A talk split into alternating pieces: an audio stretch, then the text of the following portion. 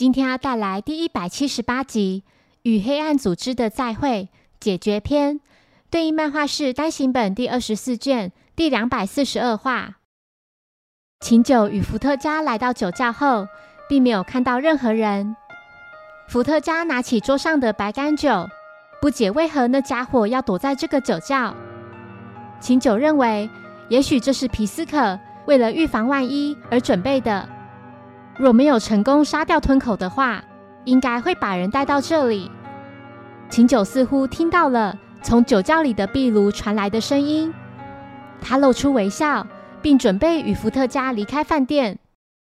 在柯南向小爱确认那些家伙离开之后，询问他有穿衣服吗？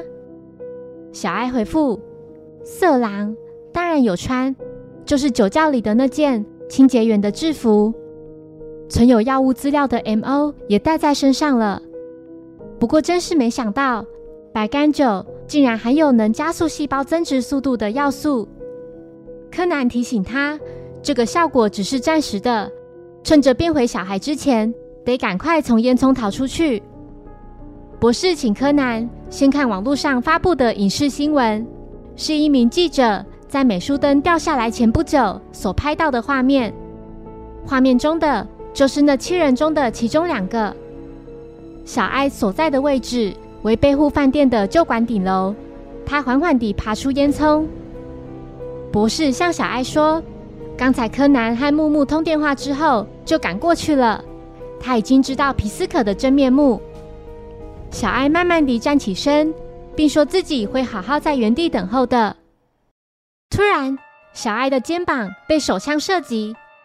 鲜血滴落在白茫茫的雪地上，小爱转过头，看到了那个令他感到惧怕的人——秦九。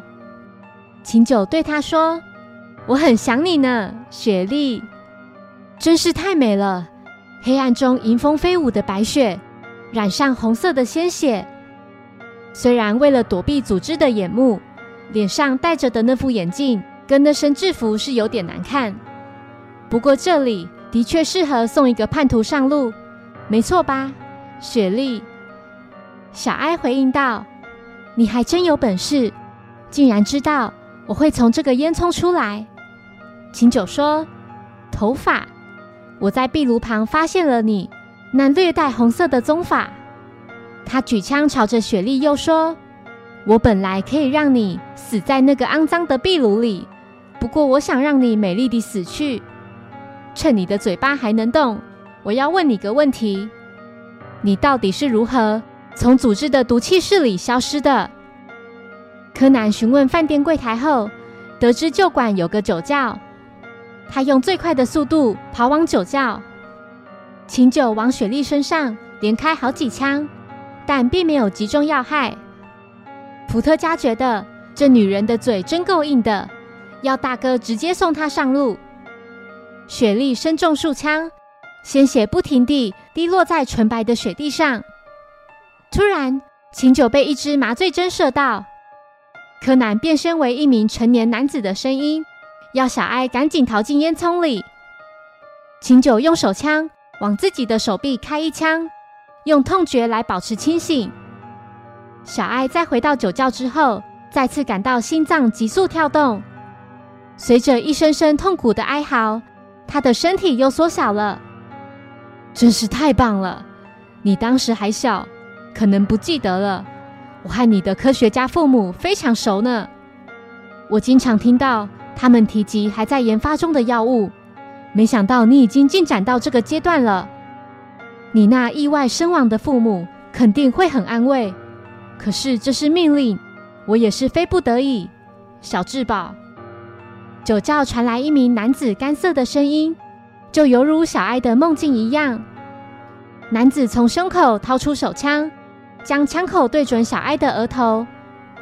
此时的柯南躲在角落，说：“到此为止吧，深山现三，还是叫你皮斯可比较好呢？是你让美术灯掉下去的吧？而且只用了一把装有消音器的手枪。”你事先在美术灯的吊环上涂上荧光涂料，当时会场的灯光暗下来后，荧光漆就能发挥功效。你用手帕盖在消音器前端，就会在开枪的同时跟着喷出去。之所以会利用这场追思会的手帕来犯案，也许是认为，就算手帕无法收回，也难以被追踪。遗憾的是，收到紫色手帕的人大多早已离开，剩下的嫌犯只有七个人。当时站在美术灯下的表方志以及克里斯，明显是无罪的。詹平以及主持人也不可能犯案。抱在一起的尊健跟南条两人就更不用说了。唯一有可能犯案的，就只有你一人。皮斯可拿着枪，在酒窖里来来回回，不断找寻声音来源。期间，他循着声音开枪，射中一个木盒。里面的液体因此流了出来。柯南继续说：“死者之所以会走到美术灯下面，是因为正下方的地板上也涂了荧光漆的关系。我想你一定是威胁他，若想要活命，就到会发光的地方等待。”皮斯可将刚才的木盒打开，这才发现原来木盒侧边被粘了一个扩音器。他一脸不知所云。询问对方究竟是何方神圣。柯南来到他面前，站在伤痕累累的小爱前方。他对皮斯可说：“我叫江户川柯南，是个侦探。”皮斯可这才意识到，事先通知警方到这进行调查的人就是柯南。柯南自信地说：“反正你跟上面那两个家伙都会被警方逮捕。”不如在那之前先告诉我，为何警方在侦讯时，你手上会有紫色的手帕呢？皮斯可抽着烟，举枪朝着柯南，并说：“这世上有很多事情，还是不要知道比较好。”柯南回应道：“你先看看自己的脚边，那是一种酒精浓度高达百分之九十六的烈酒。站在这种液体周围抽烟，会有什么结果呢？”这时，皮斯可的烟灰突然开始着火。他将烟蒂吐掉后，赶紧后退一步。烟蒂掉在地板上的烈酒之后，燃起熊熊大火。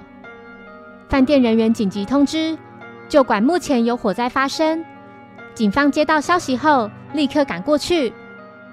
柯南趁皮斯可不注意，背着小哀从酒窖的门离开。皮斯可注意到壁炉里有动静。认为小鬼肯定躲在里面，殊不知从壁炉里出现的是拿着手枪的秦九。他将枪口对准皮斯可的头部。